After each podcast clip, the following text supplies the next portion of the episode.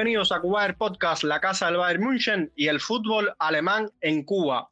Yo soy Adrián Cáceres, conductor de este programa, encargado de llevarles toda la actualidad del balompié germano, así como las principales novedades del campeón alemán. Hoy tenemos un programa súper especial porque esta casa va llegando a su episodio número 100 en este, en este año y, pico que llevamos haciendo el proyecto. Estamos súper contentos con, con, nuestro trabajo y esperamos que, que, así sea también para el caso de nuestros oyentes. Pues después de, de, varias ausencias por mi parte, tengo el privilegio y el gusto nuevamente de saludar a, a este colectivo. Comienzo por, por mi colega de siempre, Ale García, arroba Ale García-98 en Twitter.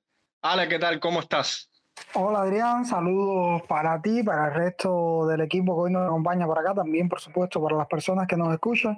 Eh, muy contento, muy contento de, que este sea el número 100 y de haber podido participar en, muchos de estos episodios. Bueno, ya un centenar son palabras mayores y, muy contento, la verdad. Asimismo, Ale, eh, esperemos eh, llegar en algún momento a los 200 y seguir y, que el Bayern nos dé muchas alegrías y que sigamos conociendo gente. Bueno, vamos a seguir el orden. Voy a, Felipe, otro, otro miembro de la casa que ha compartido en muchísimas ocasiones con nosotros, más que un invitado, es un, miembro permanente de nuestro podcast. Lo pueden encontrar en su cuenta arroba que va prácticamente minuto a minuto, segundo a segundo, contando lo que pasa con, con, el gigante alemán. Hola Felipe, bienvenido, gracias por estar por acá y justo hoy en el episodio 100 de Kuwait Podcast. Eh, bueno, Adrián, eh, muchas gracias por la invitación, como siempre, a Kuwait Podcast. La verdad que yo siempre me siento aquí como en familia.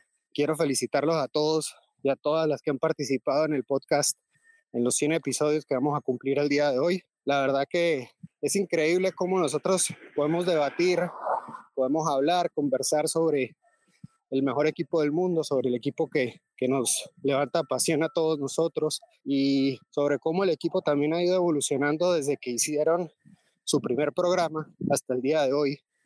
Todo lo que ha pasado y todo lo que falta por pasar. La verdad que es, es admirable y, y a mí me, me llena de mucho orgullo poder contar con todos ustedes y con, con toda la gente que he ido conociendo a través de las redes sociales, especialmente Twitter.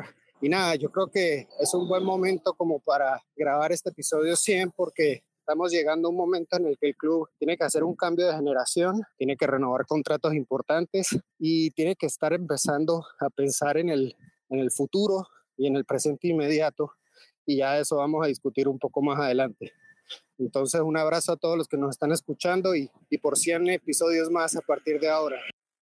Felipe, vamos a, seguir trabajando para, para, llegar a esos otros 100 episodios. Bueno, por último, pero no menos importante, eh, nuestro colega Sergio Sabater, arroba Serge-5. ¿Qué tal, Sergito? ¿Cómo te sientes eh, al formar parte de esta familia y estar con nosotros aquí en, en el episodio 100? Sí, hola Adrián, Ale, Felipe y a todos los que nos están escuchando. Un fuerte abrazo a todos. Eh, bueno, yo, en primer lugar, feliz de, de haber regresado aquí a podcast después de un par de semanas que estuve parado, primero producto a una gripe y luego, bueno, estaba enfrentando a las pruebas finales de, de segundo año de la universidad y bueno, ya gracias a Dios ya terminé todo, ya estoy libre y tengo más tiempo ahora para compartir acá con ustedes. Y bueno, 100 episodios ya de Kuwait Podcast. Esperemos que sean 500, quizá 1000. Vamos a ver hasta cuándo podemos seguir dándole con esto y bueno, ojalá que sea por muchísimo tiempo y se nos siga sumando gente que comparte aquí con nosotros cada día más. Y bueno, esperemos que este sea un programa bastante interesante para todos los que nos están escuchando. A mí, sinceramente, me emociona mucho, ya que, bueno, estuve hablando con Ale ayer sobre varios de los temas que vamos a abordar hoy me parece muy, muy, muy, muy interesante, tanto para nosotros mismos debatir aquí e informarnos, como para los que nos van a escuchar. Bueno, Sajito, sí, como tú decías, este va a ser un programa interesante porque eh, el, equipo no está pasando por un, por un buen momento, hay un ambiente enrarecido producto a, situaciones económicas, a algunos rumores de, fichajes que no se concretan y que tienen un poco nerviosa a la afición, por lo menos aquí en Cuba, que es lo que, de lo que podemos hablar en Cuba del podcast. Ya Felipe nos dirá cómo se vive eh, en Panamá y los aficionados que él conoce, cuáles son los criterios que manejan sobre esta vamos a decir, mini crisis económica, si se le puede decir, uh, que está viviendo el Bayern en, en, este último día. Pero vamos a comenzar con, con Ale. Ale, eh, este fin de semana un partido soso. Eh, le está costando un mundo al Bayern de Nagelsmann ganar. Ya no sé si es el sistema, no sé si es el rendimiento, no sé si es que falta Davis o Oresca. Empate a uno en Sunshine, en la Pre-Zero Arena ante el Hoffenheim 1 a 1 con gol de Lewandowski en el minuto 45 para salvar y sacar las castañas del fuego. ¿Cuál es el resumen que nos puedes hacer de ese encuentro? A empezar por, por, un poco lo que dije en la previa del encuentro, ¿no? Y era que tenía muchas ganas de saber si lo que había ocurrido eh, en Múnich contra el Salzburgo era un espejismo o, o si este partido ante el Hoffenheim nos los iba a mostrar. Yo creo que un poquitico de las dos cosas y voy con el porqué. Y es que eh, si bien el equipo no fue el de Salzburgo, que termina goleando, eh, y son los mismos jugadores, esta vez empatan con, con el Hoffenheim en un, en un, escenario que se le ha vuelto complicado en los últimos partidos. Solo dos victorias en los últimos cinco creo que, que hay en, en, ese estadio ante el Hoffenheim y que bueno, hemos llevado un par de resultados, pocos resultados en contra. Y lo que sí me gustaría es decir que el resultado a veces no el fútbol se rige desgraciadamente mucho por resultados y en un partido se dan otras cosas que, que no tienen que ver. Eh, si el Bayern hubiese ganado 2-1, no hubiese alarma. Si hubiese perdido, fuera catastrófico y el empate nos sigue manteniendo alarmas. Yo creo que está bien, ¿no? Sobre todo porque el equipo todavía eh, sigue con una dinámica que no es completamente alta pero eh, si bien no es el partido del Salzburgo, si bien es un partido que se gana, yo creo que hay varios puntos positivos que prefiero el vaso un poco medio lleno en este caso, porque yo creo que sí hay un plus de mejoría bastante significativo con respecto a los otros encuentros de Bundesliga, sobre todo, porque en Champions ha ido bien, pero sobre todo con sus últimos encuentros de Bundesliga, eh, si bien no, no regresan a, a, digamos, una dinámica ganadora, pero sí hay mejoría. Creo que el partido, eh, lo mejor que tuvo el Bayern es que fue superior durante la mayor faceta del encuentro digamos que el 75% del partido del Bayern fue bastante superior al Hoffenheim. ¿Qué es lo negativo? Bueno, que ese otro 25% en el que el Hoffenheim logró igualar o en eh, ser un poco mejor eh, por determinada faceta, como, como es normal en un partido, ¿no? Que, que el Bayern, el joven logró crear suficientes oportunidades como para ganar el partido, sobre todo debido a que eh, en los minutos de superioridad del Bayern logró crear mucho, pero no concretó. Ahora mismo me viene a la mente ese, ese mano a mano de Nabri, que, que la manda al poste, una serie de jugadas que se fallan gol increíblemente. Pero te repito, me quedo con, con, con lo positivo y es que eh, yo creo que la línea 3 la va mejorando un poquito. Yo sigo pensando que no es lo ideal, pero eh, le va bien ahí en esa situación. Y nada, yo creo que es un partido positivo por ese lado, pero al no poder ganar, eh, queda esa sensación siempre de que las cosas no van bien. A mí me parece que el, el Bayern jugó bien, eh, generó ocasiones, Evidentemente el Hoffenheim también generó en contra, pero creo que fue un partido interesante. El, problema del club no es si genera o no oportunidades, porque hemos generado casi eh, en todos los partidos y suficientes como para ganar el partido. El tema es que a veces nos cuesta mucho definir. Cuando nos cuesta, usualmente terminamos en los partidos así, perdiendo o empatando. Mientras que cuando eh, acertamos en el arco, pasa partidos como lo que pasó, por ejemplo, contra, contra el Salzburgo. Yo creo que lo importante es seguir con el ritmo que tenemos de generar oportunidades, seguir ganando, porque ya el Dortmund recortó distancias y, y no relajarse, porque el que se relaja va a perder en esta carrera por la liga. Ahora, antes de, de continuar, con el partido que se nos viene este, este fin de semana contra el, el, Unión Berlín. Nuestro director, community manager, nuestro director deportivo, Frank, eh, tuvo el placer de conversar hoy con Alberto que es el administrador de la, de la cuenta del FC, FC Unión Berlín en español. Y, les propongo escuchar eh, qué fue lo que conversaron acerca de este partidazo que se va a venir este fin de semana.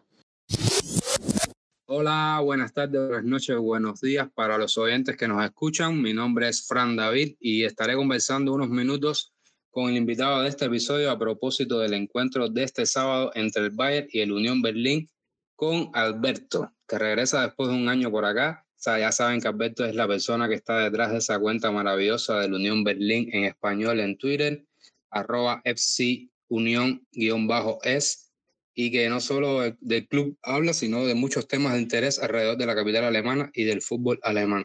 Buenas noches, Alberto. Un gusto tenerte nuevamente por acá. Hola, buenas, un placer. Siempre es, una goza de estar con vosotros porque, bueno, me recuerda a, a cuando estuve en ese país tan bonito que es Cuba. Y nada, aquí con ganas de hablar de fútbol y de un partido que siempre es especial para el Unión, como es jugar contra el todopoderoso Bayern.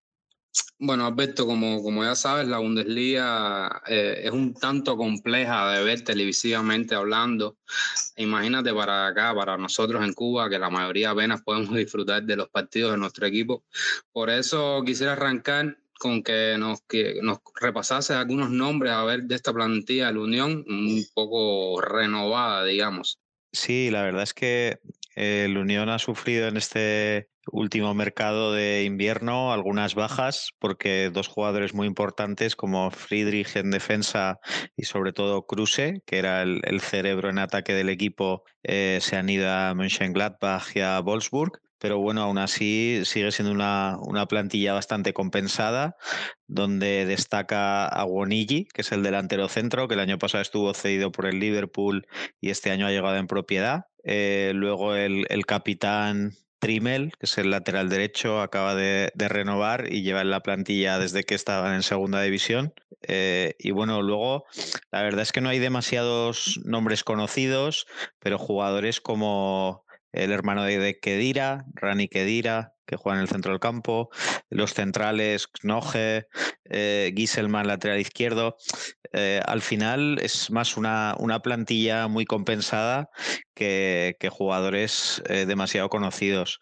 En los últimos años lo que han hecho ha sido conseguir jugadores que terminaban contrato o que venían de segunda división y bueno, lo, se está viendo que con el tiempo cuando se hacen un nombre se van a clubes más grandes como ya pasó con Andri Hall-Leverkusen o Gikiewicz, el portero que terminó en Augsburg. Así que bueno, es la idea coger jugadores poco conocidos, hacerlos famosos y que acaben yéndose a clubes más potentes. Una, una cruda realidad, pero ahí está, ahí está, ahí está el Unión Berlín, como decimos acá, en la pelea. Alberto, repasando un poco al Unión, esta temporada se antojaba que fuese un equipo que le diese mucho, mucho color a esta Bundesliga, a pesar de su cortísimo presupuesto, como ya estabas mencionando, y, y con las salidas de, de Friedrich, de Andrich y de Gruse, ¿no? Están ahora mismo en el octavo puesto de la Bundes. El próximo mes se jugarán frente al inspirado y renovado Leipzig el estar en el Olímpico del Lille por la final de la Pokal, en el que todos estamos claros que sería un espectáculo impresionante. Además estuvieron disputando la Conference League, todo un cúmulo de muchos partidos que afecta el rendimiento de la plantilla, por supuesto. En el Valle se ha visto año tras año con tantos partidos que se juegan, me imagino ahora con el Unión con estos tres torneos y así todos están plantando la cara. Están en el octavo puesto, como decía, y bueno, para mí dándole mucho color al torneo alemán. Me gustaría, así en líneas generales, cómo valoras el, al equipo esta temporada. No sé si esperabas más o esperabas menos. ¿Cómo lo ves? Bueno, pues eh, todos teníamos el miedo de que con el equipo jugando en Europa eh, no tuviera una plantilla lo suficientemente larga para competir en todas las competiciones. Eh, el objetivo del Unión año tras año es la permanencia sobre todo y eso en este año ya parece prácticamente cumplido. Se buscaba llegar a los 40 puntos, ahora mismo tiene 38 a falta de, de ocho jornadas o nueve, así que está la cosa prácticamente hecha. En la conference fue una pena, estuvo peleando hasta el final en la fase de grupos y se quedó fuera por, por apenas un gol, pero bueno, se vivieron al final ocho partidos europeos, que para la afición de la Unión fue un sueño. Y, y, la sorpresa del año está siendo en la Copa. Como decías, el equipo ha tenido un poco de mala suerte en semifinales porque de las opciones que había le podía haber tocado el Hamburgo de segunda o incluso el Friburgo y sobre todo hubiera sido importante jugar en casa y le toca pues, el partido más duro, ¿no? Ir al estadio de Leipzig, que está en muy buena forma, pero vamos, nadie dijo que llegar a una final era fácil y habrá que pelearlo. Eh, así que bueno, eh, sería un sueño llegar al Olympia Stadium eh, a una final de Copa por segunda vez en, su historia. Y nada, en Liga, pues la verdad es que quedarse mitad de tabla eh, está mucho mejor de lo esperado, pero sí que es cierto que hace cinco o seis jornadas el equipo casi estaba peleando por los puestos Champions. Y bueno, tampoco hay que volverse locos y, y asumir lo que es el Unión. Y creo que se está haciendo una temporada histórica de nuevo. Unión hace, hace referencia muy bien a lo que es el equipo. Alberto, este sábado vamos a entrar ya en lo que viene siendo el partido del sábado, muy atractivo para ambos clubes, Bayern Unión en el Allianz. Atrás queda el 2-5 del Bayern en Berlín, sobre todo porque, bueno, del lado de acá tenemos un Bayern que necesita seguir recuperando sensaciones positivas tras no estar siendo lo suficientemente fuerte en Bundesliga en las últimas semanas como nos tiene acostumbrados. Y bueno, el Unión Berlín, que, que, ya tú nos contarás cómo puede hacer sufrir este Bayern, que más crees que pueda, pueda aplicar Ulf Fischer para hacerle daño al equipo de Nagelsmann. Bueno, antes que nada quería recordar que eh, es verdad que en la ida le golearon, pero la temporada pasada el Unión fue el único equipo que jugando dos partidos no perdió contra el Bayern. Empataron tanto en la ida como en la vuelta. Eh, así que bueno, las armas del Unión son claras. Es un equipo que juega metidito atrás, que tiene velocidad arriba tanto con Aguonilli como con Becker y que está muy cómodo a la contra. Así que eh, un partido que seguramente será dominado por el Bayern durante los 90 minutos, pero que el Unión tendrá sus dos o tres ocasiones de salir a la contra. Y, bueno, viendo el, Bayern que no está del todo seguro en su parte defensiva, pues si consigue aprovechar una de esas ocasiones, pues, pues puede meterle el susto en el cuerpo. Pero bueno, hay que ser realista, la diferencia de, presupuestos, de nivel, y lo normal sería que el Valle ganara sin problemas, pero, pero el Unión siempre intenta dar guerra en todos los partidos y, así lo lleva haciendo desde que ha subido a Bundesliga.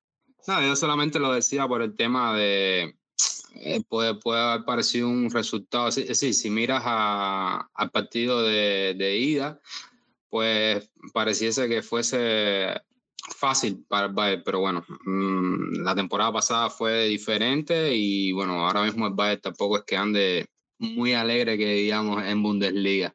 Alberto, em, si te pido un 11 inicial del, del Unión, ¿cuál, ¿cuál crees que sería para este sábado? Pues eh, a ver, yo diría que, que saldrá Lute, que la semana pasada no jugó porque tenía COVID. Trimmel y Gieselman en los laterales. Eh, suele jugar casi siempre con, tres centrales, que serán Noje, Baumgartel eh, y el tercero no lo sé porque llegó uno ahora en, invierno, pero bueno, igual juega Jekyll. Eh, en el medio campo, Haraguchi lo está haciendo muy bien. Kedira, como decía antes, jugará otra. Bueno, igual juega Promel también con ellos, haciendo un tridente en el medio. Y arriba probablemente jueguen seguro Becker, Agonigi y ya está, ya me salen los 11. Pero como decía, Becker y en ataque son los dos muy peligrosos y, teniendo eh, ese tribote en medio y, una defensa de tres centrales, el equipo va a ser muy consistente atrás y, y la idea es poder aprovechar alguna de esas contras. Sí, vamos a ver cómo, desarrolla esa, esa lucha en el, en el medio campo puede ser bastante interesante. Alberto, cambiando un poquitico de tema, eh, ya yéndonos ya del partido del sábado, porque los otros muchachos van a hablar también sobre, sobre el partido como tal, ya de la parte del Bayern. Vamos a dejarla, vamos a cerrar un momentico aquí con el Unión sobre este sábado. Me gustaría saber qué, qué piensas sobre este rumor o esta posible puesta en escena de unos playoffs en la Bundesliga para hacerla competitiva? Eh, bueno, la, afición de la Unión, eh, aquellas declaraciones en las que se hablaron de playoffs, de jugar partidos en, otros países como Arabia Saudí, dijo que, eh, que es algo así como si si había bebido mierda o algo así la, la, mujer está de la federación, o sea que está totalmente en contra. Yo lo que pienso eh, es que, a ver, la Bundesliga sí que es cierto que, considero que tiene un problema porque es una liga muy interesante, eh, con partidos muy atractivos porque todos los equipos juegan al ataque, eh, pero sí que es verdad que, el mismo equipo gane la, la, competición durante nueve años seguidos y este camino al, al décimo, pues hace que, falte un poco de emoción por arriba, ¿no? Sí que es verdad que, cuando el Bayern está un poco peor, el resto de equipos tampoco tienen la capacidad de, responder y de pelear a su nivel. Eh, creo que es un ejemplo también en el tema del 50 más 1, que lo cumplen la mayoría de los equipos, no todos. Y quizás esto hace que, que también sea más difícil para algunos equipos el tener una inversión más alta para, para, poder competir con el Bayern. Entonces, creo que la solución no son los playoffs, pero sí que habría que plantearse seriamente, pues no sé, o el reparto de televisión o alguna otra opción para que, la competición fuera más justa y hubiera más equipos con opciones de ganar el título, ¿no? Que al final al, pobre Dortmund se le echa todo el peso encima de pelear con el Bayern, pero también es complicado porque sigue habiendo una diferencia entre los dos, ¿no? Claro, claro. No, me, me gusta. Quería saber tu, opinión con respecto a este tema, ya que, bueno, en, en, anteriores episodios lo hemos tratado, pero bueno, tener otra visión, de, sobre todo desde otro club, era interesante. Alberto, ya cerrando, si te digo el 20 de abril en Leipzig puede ser un día histórico para la Unión, ¿qué me puedes comentar de ello? Pues que es muy difícil, pero la verdad es que sería la situación perfecta, ¿no? Contra uno de los equipos más odiados por el Unión, porque representa este fútbol negocio moderno. Eh, el, Red Bull Arena está en las cenizas del, del Central Stadium, que era el estadio eh, donde habitualmente jugaba la selección de la RDA. Así que bueno, que un equipo histórico de la, de la, antigua Alemania del Este, como es el Unión, pueda lograr allí el pasaporte para una final del Olympia Stadium contra un equipo de Red Bull, lo tendría todo, sería perfecto. Pero vamos, hay que ser realistas, el, nivel del, RB Leipzig en general es superior, pero bueno, en los dos últimos años en casa se le ha podido ganar, así que bueno, sería un día histórico y estaremos ahí muy pendientes a ver si, si se consigue el sueño, ¿no? Y luego, pues diría que al poco de acabar el partido estaré, estaría comprándome los billetes para intentar ir a Berlín a la final. Seguro, seguro, seguro. Eso va a ser un día histórico, lo más probable. Y bueno, amigo, ya nada, toca ponerle punto final a esta placentera charla contigo, esperando este lindo encuentro del sábado y por supuesto esa semifinal del Leipzig Unión Pogal, que seguro va a ser una final adelantada. Y por mi parte, un fuerte abrazo hasta, hasta España. Pues igualmente, eh, un abrazo a vosotros, daros la enhorabuena por el podcast, por la cuenta y, y ya sé que, que, bueno, que es complicado seguir la Bundesliga desde Cuba y nada, está genial que haya seguidores tanto del Bayern como hay algunas otras cuentas del Dortmund y que tengáis tanta pasión por, por el fútbol. Eh, cuando estuve allí tuve la suerte de, de compartir algún partido europeo con, con gente que conocí allí. La verdad es que lo vivís con muchísima emoción. Y nada, el, el sábado que, que gane el Unión si puede ser y si no, pues que sea un bonito partido y lo disfrutemos. Un gran abrazo y bueno, ahora sí, devuelvo los micros a, mis colegas.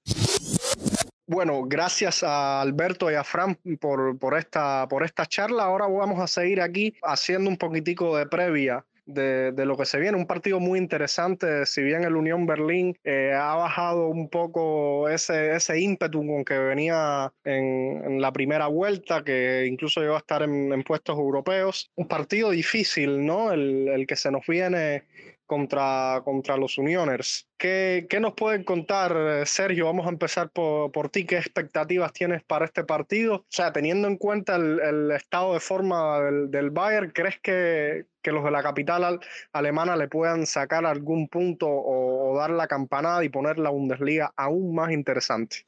Bueno, un partido contra la Unión Berlín siempre es interesante. Desde que ascendieron a Primera División han dado guerra siempre ante el Bayern. De hecho, la temporada pasada el Bayern no pudo vencerlo en ninguno de los dos encuentros, ambos terminaron con empate en el marcador. Y bueno, ahora en el partido de la primera ronda, Nagelsmann se llevó la victoria por 5 a 2. Nagelsmann, o bueno, más bien fue Dino Moren, si mal no recuerdo, creo que Nagelsmann estaba con COVID en ese entonces. Bueno, igual, pero siempre, siempre es muy complicado enfrentar a la Unión Berlín. Es un equipo que sabe cómo jugarle a equipos como el Bayern, el Dortmund, sabe cómo plantar la cara y luchar hasta el final. Un equipo con muy buenos jugadores. Es un equipo que sigue ofreciendo mucho, incluso en ataque. Creo que la defensa tendrá que estar bien atenta, la defensa del Bayern, que por cierto, hoy sonaron las alarmas en el Strasse con la lesión de Niklas Süle, que salió tocándose la cadera, aún no se sabe la gravedad de la lesión. Y Robert Lewandowski, que dejó de entrenar ayer, hoy entrenó individualmente, se dice que ya a partir de mañana vuelve a, a entrenar con el equipo y es una opción para el partido del sábado, pero igual hay que ver cómo se desarrollan los acontecimientos y hay que ver también qué pasa con Cielo. Ojalá pueda llegar al partido, ya que está siendo uno de los mejores jugadores del equipo durante las últimas fechas. Un partido que, bueno, sí, obviamente Bayern es favorito. Doy a Bayern como ganador, aunque, bueno, no me sorprendería que el resultado fuera el que no estamos esperando nosotros. Sin duda el equipo no se encuentra bien, no se encuentra al 100%. Como bien decía Ale por arriba, no sé si es físico, no sé si es que hay algún problema que aún no conocemos nosotros, algo interno, no sé si es el sistema, no sé, yo desde un principio, desde que Nagelsmann empezó a utilizar este 3-2-4-1, dije que no me gustaba. No me gustaba por el simple hecho de que está jugando con dos carrileros que no son carrileros. Kingsley Coman sí, puede bajar, es un jugador muy rápido, te corre los 90 minutos de partido si así lo deseas, él te los corre y está bien. Pero por la otra banda de Kingsley Coman no puede haber otro extremo, tiene que haber un Davis, un Davis que no tenemos. Davis está lesionado y no hay un jugador por la banda derecha, no ser Sar, que, bueno, todos sabemos desgraciadamente que no ha dado la talla.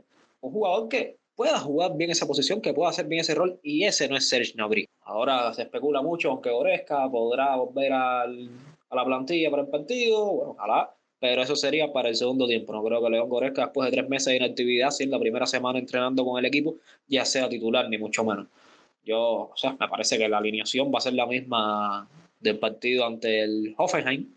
Veremos cómo nos va con este sistema, veremos si Bayern puede sacar los tres puntos que son sumamente necesarios y el Dortmund ganó su partido pendiente hoy, se colocó solo a cuatro puntos.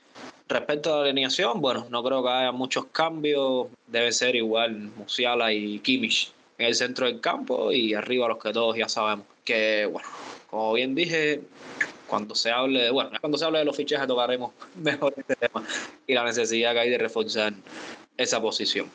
Bueno, quiero aprovechar, Sergio, de que hablabas de una cosa que en principio vamos a tocar en el, en el programa de hoy, y es que viene como anillas dedo. Tú hablabas de, de, de, una situación que puede que esté afectando al equipo, y voy a aprovechar que mencionas este tema, porque eh, justamente eh, el Bayern ha estado con la cabeza un poco perdida, vamos a decirlo así. Han habido asuntos extradeportivos. Primero fue todo, todo el proceso doloroso de la salida finalmente de Zule, que va a nuestro archirrival, al Dortmund, gratis. Eh, segundo, la, las lesiones de, de, piezas importantes como Davy y Goreska. A eso se le suma la, la, dificultad que ha habido con la renovación de Serge Gnabry, que, que aún está pendiente y es un tema que, que es importante porque es uno de los jugadores que pese a mostrar una irregularidad, es, es, es clave en, en, las aspiraciones que tiene el Bayern a, a, todos los años competir. Y sería un problema perder a otro jugador gratis. Ale, ¿tú crees que este tema extradeportivo, eh, que parece que hay una crisis financiera, que hay, que donde se especula, donde se especula mucho y cada rumor de fichaje que aparece es uno que elige irse a otro equipo y que después de estar uno viendo noticias sobre el buen funcionamiento, la buena administración y la economía del club, ahora parece que, que con tal de cuidar los números rojos tampoco se puede fichar a nadie. ¿Cómo, ¿Cómo está afectando esto?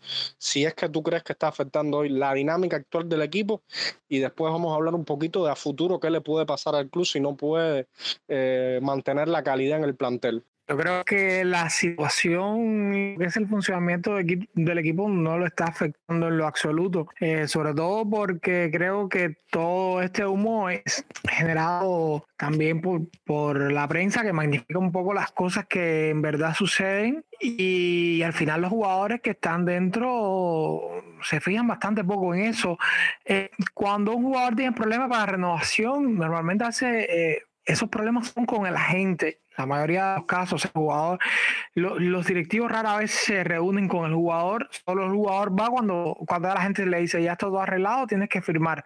Eso sucede en la mayoría de los casos, salvo excepciones, y yo creo que eso la verdad es que no afecta mucho. De lo que sí me gustaría hablar, y, creo que me voy a extender un poquitico, Adrián, es de lo segundo que tocabas, ¿no? Y esta situación, y creo que también está siendo un poco magnificada por la prensa, y por suerte, eh, yo creo que tenemos la, la bendición de que Alemania lo, o sobre todo al Bayern, lo sigue un periodista como Kerry Howe, que se ha dedicado también incluso a, no vamos a decir desmentir, porque no, no es tampoco desmentir, pero sino a dar otro tipo de información eh, y una información más sensata y, y, a mi juicio más veraz sobre determinadas situaciones, incluso en contra de otras eh, periodistas renombrados o, periodistas de primera línea, en, caso Bayern no sé, se me viene a la mente ahora Christian Fall. Y es que vamos a empezar por la situación de la renovación de, de Lewandowski. No, primero vamos a, yo creo, a la situación económica. El Bayern por su filosofía, por, por cómo construyeron el club, por cómo,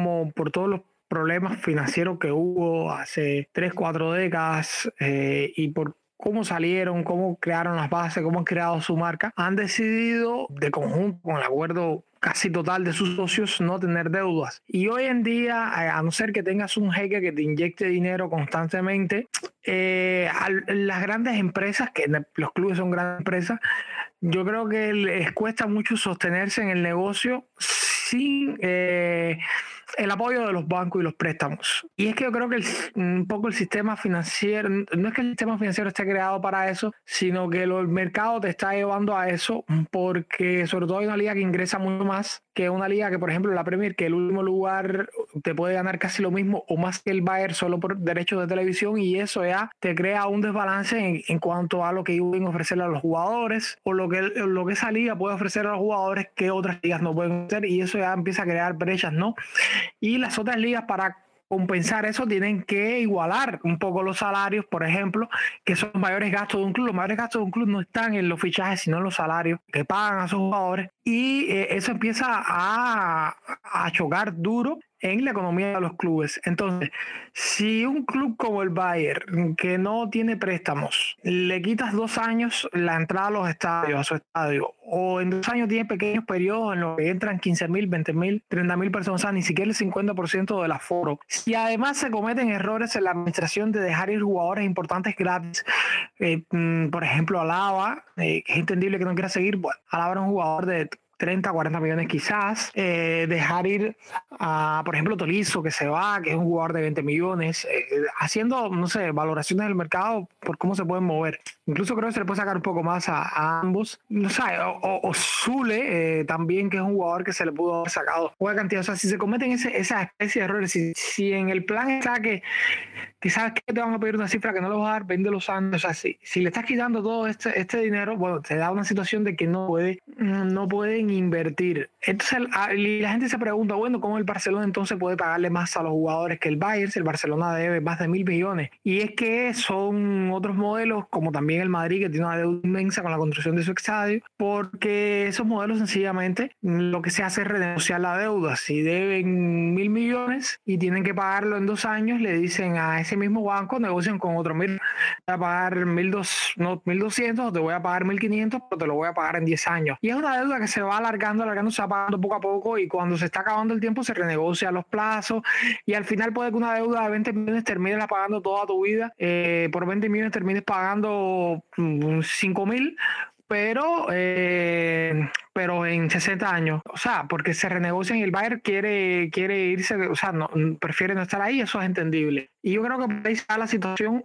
que creo también ha sido un poco magnificada porque el mercado no está, siempre se dice no, que no van a fichar, no van a pagar, pero al final siempre mínimo termina viniendo un jugador eh, bastante caro por mercado. Los últimos han sido así, el pasado fue Pamecano, el anterior fue Leroy Sané. Por suerte, por ejemplo, el va a empezar a ingresar, se están renegociando los contratos de patrocinio, que también hay que ver, eh, por ejemplo, qué pasa con el, contrato de Qatar. Se ha criticado mucho y con razón, pero el contrato de Qatar que está en la manga da 20 millones al año, si, si mal no tengo entendido. Y el anterior sponsor, o sea, de ese tipo, no, no es el que va al frente, sino uno que va en la manga, eh, pagado 2.5 millones, si mal no recuerdo. Yo creo que se puede buscar otro que no pague tan poco, pero no va a pagar 20 millones, eso solo lo pagan los contratos catarí y sabemos que los socios se están negando. Entonces esta situación ha dado un poco al traste porque eh, jugadores una vez que se empieza a descomponer la escala salarial, porque la única manera que tiene el club de competir para que jugadores no se vayan a otra liga es subiendo el salario, y cuando le subes el salario a uno se lo tienes que subir a todos por, por ley. Entonces yo creo que ahí es donde empieza.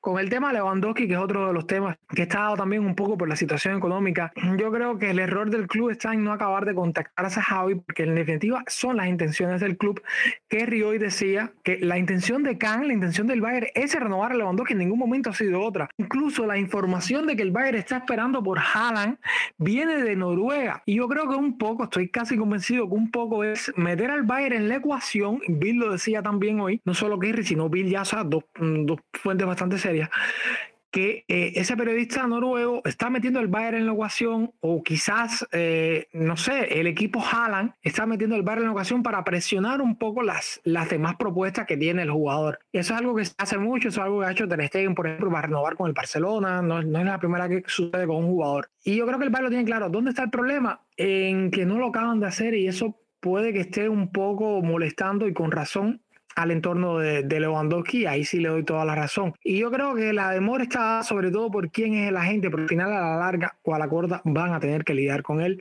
Y mientras más se demoren, peor es porque eh, si bien la sospecha de Haaland molesta ahora, mm, peor va a ser cuando Haaland se vaya y el Bayern no tenga, o sea, la gente se sepa que el Bayern no va a tener un sustituto a la altura de Lewandowski, ahí sí los va a desangrar. Pero el tema está con Sahavi, que bueno, Sahavi es un agente que es bastante ambicioso y que tuvo un encontronazo muy fuerte con un brazo, no sé, y terminaron bastante mal con el caso Alaba sobre todo. Y yo creo que al final ahora lo que está mostrando el club es un poco lo que yo decía a principio de temporada, que fui yo creo un poco catastrófico, pero algo tuve razón.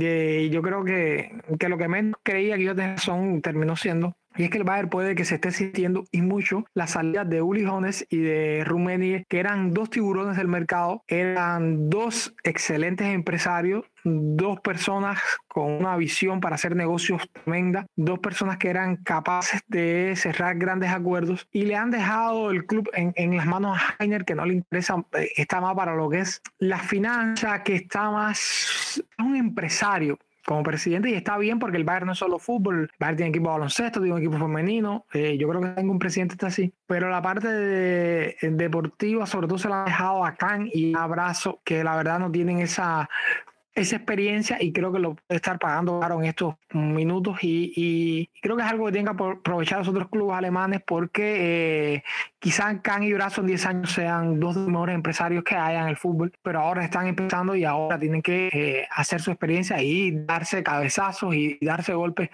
para aprender.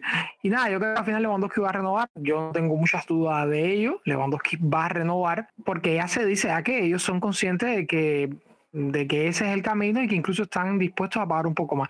Y sé que me he extendido, pero bueno, quería, quería hacer esta reflexión porque hay mucho hate, hay mucho alarmismo y puede que alguno con razón, pero me parece que hay mucho desmedido en, en muchos casos, eh, sobre todo en redes sociales. No, mi querido Ale, tremendo, tremendo resumen que, el que acabas de hacer y, y, válido toda la reflexión que, que, nos hiciste. También coincido contigo en, eh, o sea, el hate es normal, o sea, este fenómeno de las redes sociales te vas a encontrar con cualquier tipo de cosa. Los otros días yo mismo hablaba, o sea, porque una cosa es el, el, el hate, el sinsentido, o sea, pensar que la gestión de un club es, es algo fácil, pero lo que sí es cierto, que lo comentaba en Twitter, es que, que primero el enfoque que le ha dado la prensa da una sensación de caos más la combinación con, con, un con resultados negativos, estos empates que, que, a nadie han gustado, la forma del equipo, la forma que el equipo está jugando, que no, no está gustando, porque es lógico, porque dista mucho de ser esa planadora que, que nosotros llevamos tiempo acostumbrados a ver al, al Bayern,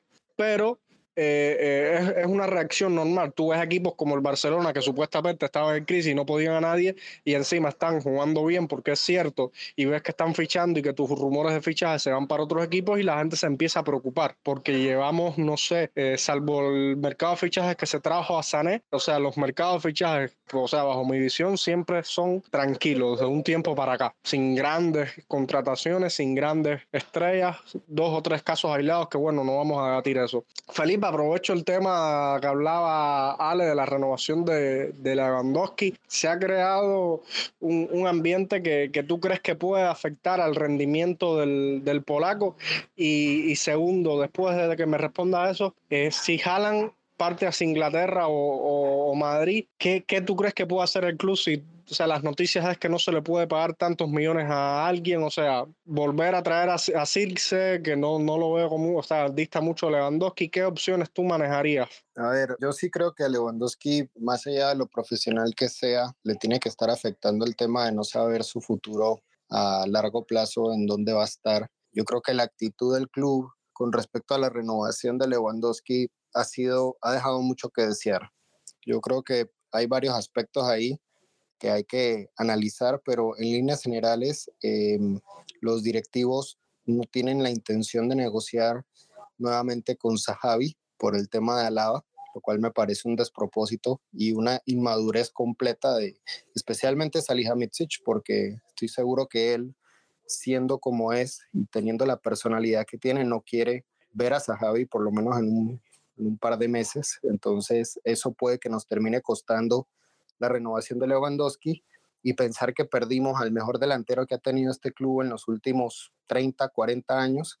Me atrevería a decir que el mejor delantero que hemos tenido desde Gerd Müller me parece un despropósito y si eso llega a ocurrir, Salihamidzic tiene que presentar su renuncia o lo tienen que votar, una de las dos, pero él no puede seguir en el club porque puso sus miedos personales y sus peleas personales por encima de lo que le conviene mm, eh, más al club. Y que no me vengan a decir después que es que Lewandowski pidió demasiado dinero, que es que Lewandowski quería irse. Eh, eh, eso todo podrá ser verdad. Puede ser que lleguen a la mesa y puede ser que Sahabi diga, mira, él quiere ganar como va a ganar Haaland en, el City o Mbappé en el Real Madrid, y si no, entonces se quiere ir y, y se quiere ir ya. Eso puede que llegue a pasar, porque no sabemos lo que pasa en las negociaciones, pero la actitud del club es una irresponsabilidad total. Y, me parece que, que, nos vamos a quedar sin Haaland, nos vamos a quedar sin Lewandowski si esto sigue como va. ¿Cómo reemplazar a Lewandowski? Pues evidentemente el único jugador que tiene la calidad para reemplazarlo hoy por hoy y goles es Haaland o un tal Benzema. Benzema evidentemente no va a salir del Real Madrid porque no tiene ninguna razón para salir del Madrid. Y Haaland, todos sabemos que la estructura salarial del Bayern es algo que se cuida, se precia y que si es verdad lo de Haaland, lo que pide o lo que le ofrecen, eh, me parece hasta ridículo que los directivos del Bayern hayan, hayan querido esperar hasta el último segundo a ver si lo podían fichar. No sé, haciendo anuencia capaz a la historia del club y de que el jugador entonces fuera a dejar pasar, no sé, 20, 30 millones de euros por irse al Bayern porque es el, el club de su vida, lo cual es falso porque si lo hubiera sido, lo hubiera dicho en algún momento. Entonces, a ver, cuando uno espera, cuando uno espera algo es porque uno de alguna forma u otra sabe que tiene una posibilidad real y Haaland nunca ha sido una posibilidad real. Y el fanático del Bayern que se diga a sí mismo que, que Haaland en algún momento pudo haber llegado, eh, estando en el Dortmund, se engaña a sí mismo porque eso no iba a pasar. El, el, momento para fichar a Haaland fue en el momento en el que estaba en el Salzburgo, el Dortmund nos ganó ese fichaje y, ya, no se puede hacer absolutamente nada. ¿Cómo reemplazar a Lewandowski? Pues evidentemente Sirkse no tiene la calidad para hacerlo. Yo entiendo que le haya tenido una muy buena temporada en el, Anderlecht, pero el Anderlecht, con todo respeto, es dos o tres niveles por debajo de lo que se espera en el Bayern y la Liga Belga ni hablar. No tienen, yo creo que ni siquiera es lo suficientemente bueno como para ganarle a Chupomoting el espacio de suplente, con eso lo digo todo. A Lewandowski, yo en su momento lo dije que si lo querían reemplazar había que ver dos delanteros y por ahí regresar un poquito a lo que teníamos en el 2013, que no teníamos un Lewandowski como tal,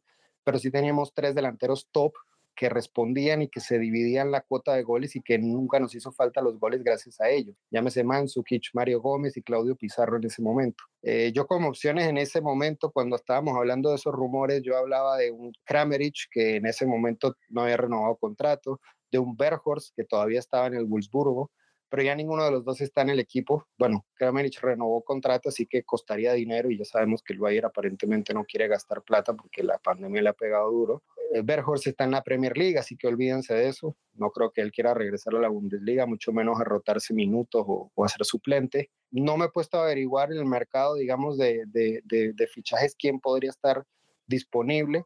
Podría ser un tema, por ejemplo, Lukaku, pero está con contrato en el Chelsea y Chelsea no puede vender, entonces eh, está en un impasse porque el jugador no puede salir así quisiera y dudo mucho que el Bayern vaya por Lukaku porque igual lo que el Chelsea va a pedir es por lo menos algo para recuperar la inversión que hicieron por él originalmente en el, eh, cuando estaba en el Inter y no hay muchos delanteros realmente que puedan cumplir la cuota de goles que Lewandowski, así tú vayas a fichar a dos. Y si fichas a dos, tienes que considerar dos salarios, dos probablemente tasas de, transferencia. Eh, eh, está complicada la situación en ese sentido para reemplazarlo y quiero dejar muy en claro que para mí es una situación causada por el club, por los directivos del club y específicamente por Salihamidzic. Eh, nadie más tiene la culpa de que esto haya llegado al punto que ha llegado y que no se haya renovado el contrato de él. Y ojo que todavía no se ha renovado Neuer, todavía no se ha renovado Thomas Müller, todavía no se ha renovado Serge Gnabry. O sea, hay una cantidad de jugadores en el 2023 que se pueden ir y que si el club no se pone las pilas, los van a perder. Y el cambio de guardia va a ser difícil para el Bayern, así como lo fue difícil en su momento el Real Madrid post Cristiano Ronaldo, o ni hablar el Barcelona en los últimos años, o la Juventus, que ya vimos el, bochorno que fue la Juventus en la Liga de Campeones el día de hoy y como lo ha sido en las últimas temporadas. Y eso que la Juventus sí invierte dinero, dinero en, jugadores que, que, el Bayern por ahí no invierte tanto dinero como ellos. Yo sigo confiando en que el club de alguna forma u otra va a resolver los temas. También pensaba que la situación de Kingsley como manera que se iba a ir y que no iba a renovar y mira, terminó renovando. Así que yo, yo, yo espero sinceramente que por el bien del club Lewandowski renueve, por lo menos hasta el 2025, y eso nos da un tiempito más como para ir viendo qué otro delantero puede llegar al club eh, o qué otros delanteros pueden llegar al club eh, a reemplazarlo y que Salihamidzic se deje de este tipo de, de, situaciones, porque desde el club lo único que le filtran a la prensa es que ellos no se van a dejar presionar por nadie y de que ellos eh, quieren tomar la mejor decisión para el club. Y yo entiendo que haya jugadores que hayan decidido no renovarles porque creen que no valen el, el dinero que piden, llámese Zule, Alaba, y en eso yo puedo estar de acuerdo, pero es que la gran diferencia es que a Zule se le, se le dejó ir, ya se ha fichado a Upamecano. En el momento en el que se dejó ir a Alaba, ya se había fichado a Lucas Hernández. Si se te va, eh, si se te va eh, Robert Lewandowski, no tienes a nadie, no tienes absolutamente a nadie. Y ahorita Lewandowski está lesionado. Imagínense si realmente Lewandowski se lesionó de gravedad y no va a jugar contra, contra la Unión Berlín. Ahí es donde nos vamos a dar cuenta de lo necesario que es tener a un tipo como Lewandowski. Uno diría que el año pasado, cuando perdimos contra el Paris Saint Germain, el club se habría dado cuenta y hubiera hecho todo lo posible por renovarle el contrato anticipadamente y no esperar, como lo han hecho en los últimos casos, a que falte uno o dos años para, para que se acabe el contrato y le dan básicamente la carta libre al, al jugador, porque ahí el que tiene las de ganar es el jugador. El jugador dice, ok, no me vas a renovar, perfecto, hay mercado para mí, me van a pagar una prima, voy a ganar más dinero y, y te voy a enseñar una lección a ti. Y eso fue lo que hizo David Alaba y eso es lo que va a hacer Lewandowski si sigue con el jueguito Hassan Salihamidzic. Entonces, yo soy de los pocos, creo, que he defendido hasta cierto punto la gestión de Salihamidzic cuando hace las cosas bien. Pero ya lo dije hace un par de días o ayer, creo que fue en redes sociales, si él no logra renovarle el contrato a Lewandowski, hasta ahí llegó el apoyo y voy a empezar una campaña para que lo voten. Yo no sé si va a funcionar o no, pero ese señor se tiene que ir del club si Lewandowski se va. Yo lo, que, yo lo que creo, disculpa Adrián, disculpa Adrián, yo lo que creo es que, que lo, lo primero que tenemos que tener en cuenta es lo, lo es cierto y es que a veces la prensa magnifica mucho las cosas porque a Lewandowski le da más de un año de contrato todavía. Hay tiempo para renovar a Lewandowski. De hecho, siempre se ha hablado incluso de que lo quieren renovar antes del verano. Y si tú renovas a un jugador, por ejemplo, mm, si tú a un jugador le haces un contrato por cinco años y a los tres ya tienes que estarlo renovando, ¿qué tiempo tienes de felicidad? Y yo, fíjate que yo digo ahorita que para mí se han demorado mucho y es un error, y, es cierto que es un error, pero no me parece tampoco tan caótico, como también a veces, eh, yo creo que todos cometemos el error de no discriminar bien cuando la bola es buena y cuando la bola es mala, lo que nos quiere vender los periódicos, por, por, muy bueno que sea. Y es que varias veces medios importantes han dicho que Bayer ha descartado desde hace meses, se dijo, descartan completamente a Haaland porque creen que el paquete es muy alto, porque se sabe que el paquete es muy alto. Sin embargo, una semana después sale una noticia que dice lo contrario, que están esperando. Y bueno, nos vamos con eso, ¿no? Yo, me incluyo. Y yo creo que tenemos que ser cuidadosos porque el hecho... No, un poco dentro y sé cómo funciona, ¿no? Eh, el hecho que, que el haya muerto con Lewandowski no precisamente tiene que estar atado a que estuvieran esperando por Haaland. No que quizás sí, pero no tiene por qué. Y yo creo que lo que sí está mal es que den más a eso, porque cuando no hay una pura, ¿no? En este caso, das margen a la manipulación, das margen a la especulación y eso termina creando un poco de ruido que es muy normal en toda la historia del Bayern. Repito, Lewandowski le queda más de un año de contrato, la, la premura es porque el propio jugador o el, entorno del propio jugador, porque el jugador no se ha pronunciado al respecto, en este sentido que voy a decir ahora, ha dicho que no se quiere ir gratis, o sea que no le gustaría irse gratis del Bayern, que si no se que el acuerdo tiene que ser antes del verano.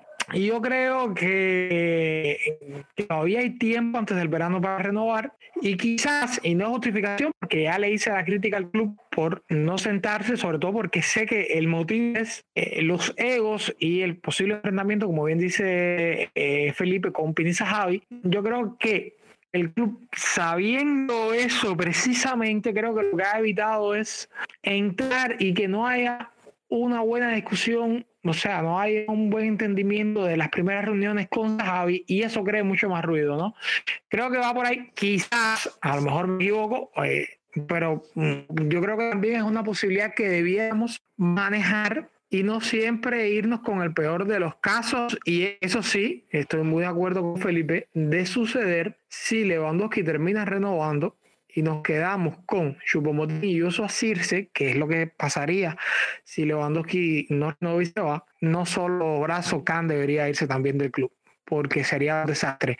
Pero yo prefiero darle el margen de la duda aún y prefiero pensar que todavía las cosas están bien. Es muy, muy interesante este tema y, y, y se, se, hace largo porque hay, hay mucha tela por donde cortar. Estamos hablando ahora de la renovación de Lewandowski, que es fundamental porque es el, el, tipo que, la, que, que, las mete adelante y que además a la marca, o sea, todos ahora no vamos a hablar de, de lo que significa Lewandowski en el Bayern, pero hay está prácticamente la columna vertebral del equipo sin renovar y un jugador por la banda. Hablamos de Sernauri, hablamos de Thomas Müller y del capitán de, de, la selección y del Bayern, Manuel Neuer, que además es el, el arquero titularísimo hace muchos años y, y, y, lo que representa para el club es, es, tan grande que también hay cierta incertidumbre sobre, sobre el, quién va a ocupar el arco. Ahora, Sergio, viendo la situación esta, eh, y lo que lamentablemente le ocurrió a un histórico como el AC Milán. Llegamos a un punto clave.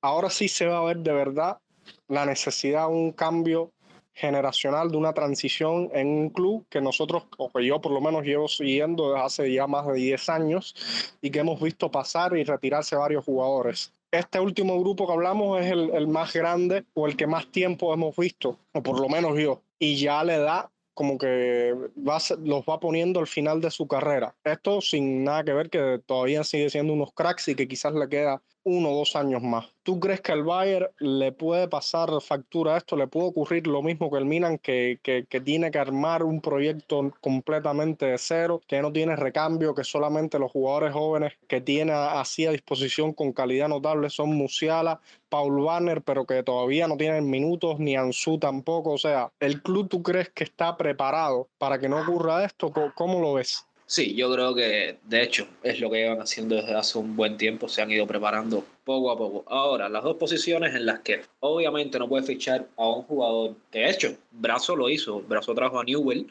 con la esperanza de que fuera el posible sucesor de Manuel Neuer, pero Neuer, bueno, no ha bajado el nivel, sigue a un altísimo nivel y en caso de que siga así, Newell tiene un año más de sesión en el Mónaco y bueno, ya se dijo, de hecho el mismo agente lo comentaba que no existe la opción de que Newell salga del Bayern o regrese ahora este verano.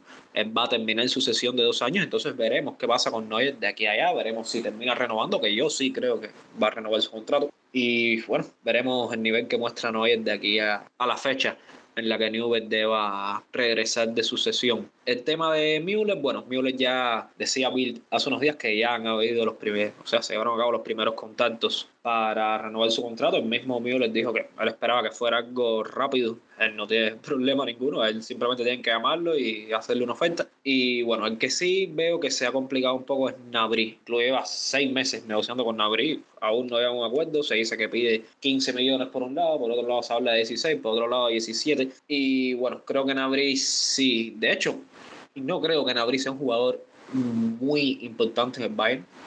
Porque, a ver, si te pones a analizar, ya Bayern tiene blindado a Kimmich hasta 2026, a Goretzka hasta 2026, a Coman hasta 2027. Ahora, hay que ver con la defensa qué pasa. Estamos viendo los logos aquí y no estamos teniendo en cuenta que este verano es 2022, el próximo verano es 2023 y en 2024 vencen los contratos de Lucas Hernández y Benjamin Pavard. Yo creo que desde ya hay que ir pensando en estos dos. Me parece que el próximo verano hay que decidir si, o sea, el próximo verano me refiero a, al otro más arriba, 2023. Durante la próxima temporada hay que decidir qué será con estos dos.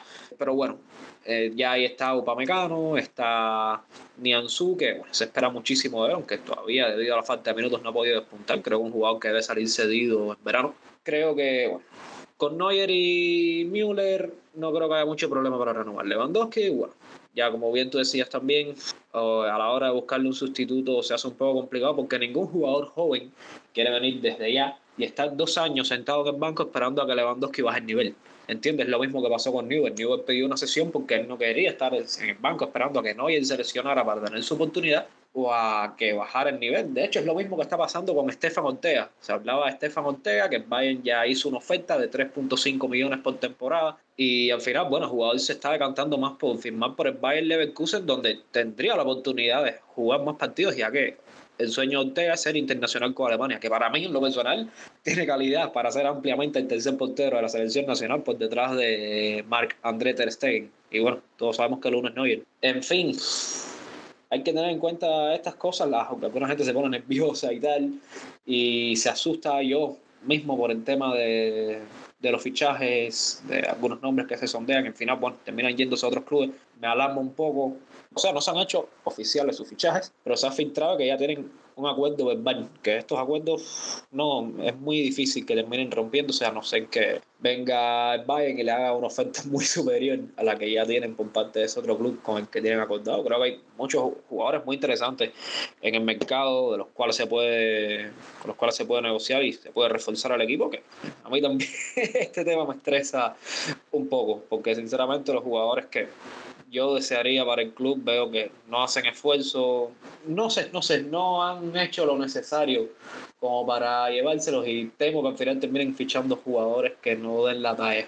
Bueno, Sergio, a ver, este tema yo creo que deberíamos eh, planificar un episodio de estos que a Fran le gusta, que se llama Ficherío, un poquitico más adelante, de dar un espacio a ver cómo, cómo van avanzando las noticias, los rumores. Y ahí sí, pues llamamos a Felipe y, debatimos ampliamente, nos dedicamos una noche a hablar de, de actualidad bávara pura Pero ahorita Felipe hablaba y yo quería dejarle la primera pregunta a nuestros oyentes y Felipe responsabilizaba completamente a Hassan Salihamidzic de, de, la, de la situación actual del, del, club en cuanto a las no renovaciones, en cuanto a, la, a, tener un plantel insuficiente. La pregunta en este sentido, la primera pregunta que les quiero dejar es si están de acuerdo con Felipe, si creen que, que es Brazo el principal responsable de, de las fallas en estas renovaciones esa pregunta es la primera para los aficionados.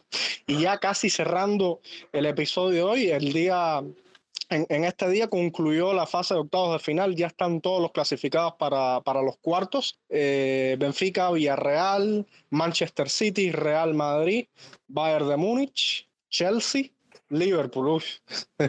Se me olvidaba el, quizás el, el, que, el que muchos vean como máximo favorito junto al Manchester City. Pero bueno, ya lo que quedan son puros, puros equipos duros, aunque hay otras opciones también que, que puedan ser apetecibles. Le voy a preguntar a los aficionados qué rival les gustaría para, para el Bayern y cuál preferirían evitar. Y esta, y esta misma pregunta vamos a hacerla, vamos a hacérsela a ustedes, colegas, respóndanme ahí el, el, orden, no sé quién, quién quiere hablar primero, no sé, Felipe, eh, ¿cuál es el rival que tú que te gustaría enfrentar y cuál es el que te gustaría evitar a toda costa? Que venga el que sea, que me pongan al Real Madrid y evitar me da igual, la verdad. A este punto no, decir evitar es como que uno tiene miedo y realmente ya para este entonces el que toque, toque y ya está. Si nos tocó uno que es más accesible, pues ese es el que nos tocó y si nos tocó bailar con la más fea, nos tocó la más fea. Pero ya en cuartos de final ponerse a, pedir al Benfica para ver si entonces en semifinales a uno le toca el Villarreal y de a suerte entonces en la final capaz uno le toca jugar contra un no sé, que mm, contra un Real Madrid, pero sin Benzema, sin Courtois sin Modric, como que no, eh, primero no va a pasar y segundo, em, yo quiero ganar y quiero ganar la Champions y quiero ganar contra los mejores, así que que venga el Real Madrid. Bueno, Felipe sí eh, es muy, muy valiente, una actitud digna. No sé si Cejito tenga una, una mente más práctica, más fría y, prefiera irse por, por el Villarreal o el Benfica y tratar de tener el cupo en semifinales, entre comillas, asegurado, porque sabemos que cualquiera en esta fase te puede sacar un susto. Sí, exacto. Eso mismo iba a decir que a estas alturas no hay equipo fácil al cual enfrentarse. Yo, en lo personal, creo que, o sea, a ver, si tuviéramos el plantel completo, si estuviera Davis, que ahora mismo es uno de los jugadores más importantes de, la plantilla, bueno, lo estamos viendo desde, desde que empezó la segunda vuelta en enero. Yo eh, me gustaría evitar equipos como Manchester City o el Liverpool. Creo que si pudiera, o sea, en caso de que Davis estuviera, que Davis pudiera jugar los cuartos de final, sí, o sea, votaría por cualquiera, sinceramente. Pero viendo que lo más probable es que se los pierda, puede que esté para el partido de vuelta, puede que no. Me gustaría más enfrentar ahora, no sé, un Atlético de Madrid, un Benfica, un Villarreal, que son equipos que sería un poco más fácil para el Bayern en estos momentos, viendo la forma en la que está jugando el club y esperar que ya termine de, incorporarse Davis y tal, que bueno, al final uno dice, no, porque esperaba que se incorpore Davis y cuando ya a semifinales se te lesiona Lewandowski o se te lesiona Müller. Pero bueno, creo que de estos jugadores Davis es el, el que más se ha visto que ha costado reemplazar, ya que no tenemos los jugadores necesarios en la plantilla para esto. Y en caso de que se lesione uno, arriba, uno de los de arriba, bueno, siempre hay otros jugadores a los que se puede acudir para anotar goles y tal. En fin, me voy con Benfica, Villarreal o Atlético de Madrid, equipos que quiero evitar así al, no sé, Liverpool y Manchester City creo que son los dos equipos más difíciles que nos pudieran tocar, viendo la forma en la que está jugando el equipo actualmente. Y repito, esto teniendo en cuenta el tema de las lesiones y tal. Ya para las semifinales, en caso de que incluso clasifique, sí, que venga el Liverpool, que venga el Real Madrid, que tengo muchas ganas en ese partido, que venga el que sea.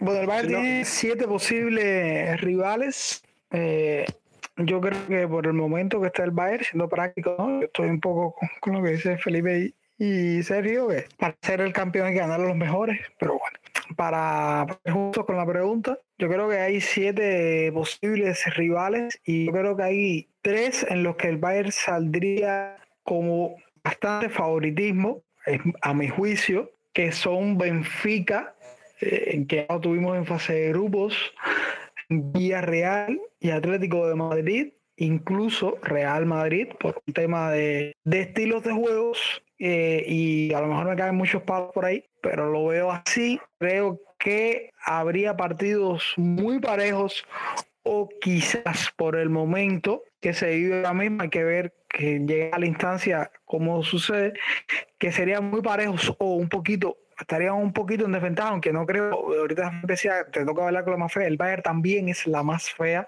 o es de las más feas y esos tres equipos son Chelsea, o sea, los ingleses, Chelsea, Liverpool y Manchester City. Bueno, antes, antes de irlo, yo les recuerdo a mis colegas que esta es una competencia donde se necesita de la suerte del campeón y además no siempre la gana el equipo que mejor juegue con, con, esta idea yo ahí, ahí se las dejo. Quizás eh, este, este próximo viernes cuando tengamos ya el resultado y el rival, de seguro vamos a estar eh, analizando y haciendo previa y hablando del, del, del, de este cotejo del, del Bayern de Múnich. Por lo pronto, mis, mis amigos, yo me voy despidiendo de ustedes después de, de un tiempo prolongado de ausencia acá al podcast y me alegro mucho de haber compartido con, con Felipe, con Sergio y con, y con mi colega Ale. Gracias por la, por la invitación. Es un buen debate siempre el tema de, las, de los fichajes, de los, de los rumores. Yo creo que eh, hay que tener un poco también de paciencia, ¿no? Como dice, como dijo Ale, creo que fue que, que no tenemos que, que creer en todos los rumores que se dicen y simplemente esperar a ver qué es lo que hace el club, porque mal que bien, al final el club siempre ha respondido y siempre ha tenido un equipo competitivo, así que eh, tampoco es cuestión de perder la fe en el equipo como tal. Yo lo que sí hago es perder un poco la paciencia ya con lo que he leído y lo que me consta que hace Salihamidzic, pero aparte de eso, yo creo que el, el, equipo tiene con qué, tiene con qué ganar esta Champions y, y, no es que haya que reformular todo el equipo, el equipo está muy bien como está, yo creo que con llenar un poco de los vacíos que tenemos en los suplentes y con tener un poquito más de calidad en la segunda línea y renovar aquellos que ya están en la primera línea, el equipo va a estar bien y va a estar bien por, por muchos años más porque tenemos, tenemos materia prima, que es lo importante. Entonces, eso, un abrazo y de nuevo, de nuevo felicitaciones a Cuba en Podcast por los 100 episodios y a por esos 100 que siguen. El placer siempre va a ser nuestro, siempre va a ser nuestro estar acá y compartir un poco de opinión y polemizar donde hay que polemizar y, y estar de acuerdo cuando estamos de acuerdo, perfecto. Y ya, mmm, adelantarle a la audiencia que seguramente haremos un especial de fin de semana, quizás, si las condiciones permiten, un especial de fin de semana una vez salga el sorteo y ya, ya estaremos analizando ese rival mmm, ya con conciencia cierta, o sea, ciencia cierta, sabiendo qui, cuál será.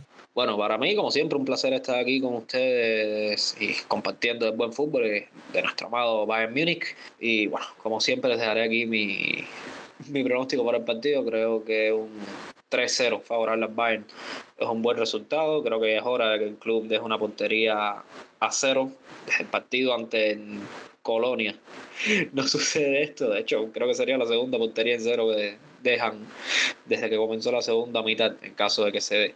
Y bueno, también eh, quería adelantarles que no sé si muchos ya están enterados, pero bueno, el próximo viernes también estaremos comentando algo sobre la, la convocatoria de Hansi Flick para la selección nacional. Ya se anunció desde hace alrededor de una semana que viernes 18 Hansi Flick hará la convocatoria y bueno, como todos sabemos tendremos la lamentable baja de Florian Wirtz para esta fecha FIFA, pero igual creo que van a haber bastantes novedades que a muchos nos van a interesar.